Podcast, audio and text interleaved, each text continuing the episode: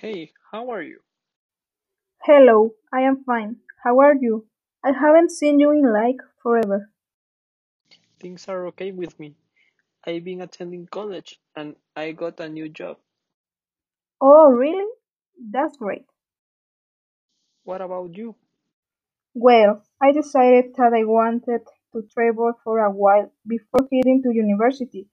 I am just visiting my parents before I go to college. I've been thinking about studying sociology. What are you studying? Well, I study engineering because ever since I was little, I wanted to become in aerospace engineering and create designs and go work on the NASA or something like that. Oh, wow. What were you doing on your on your last trip? Well, that's very interesting.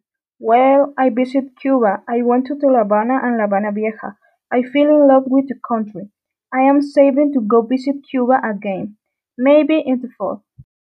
Can you give me your number? Maybe we can agree to go see a movie together? I remember you like to watch scary movies.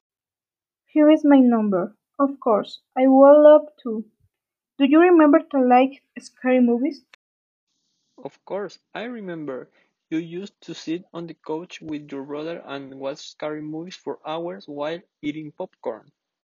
Well, unlike you, I did like to play outdoors, but I remember seeing you with my brother while you were playing in the back of my house.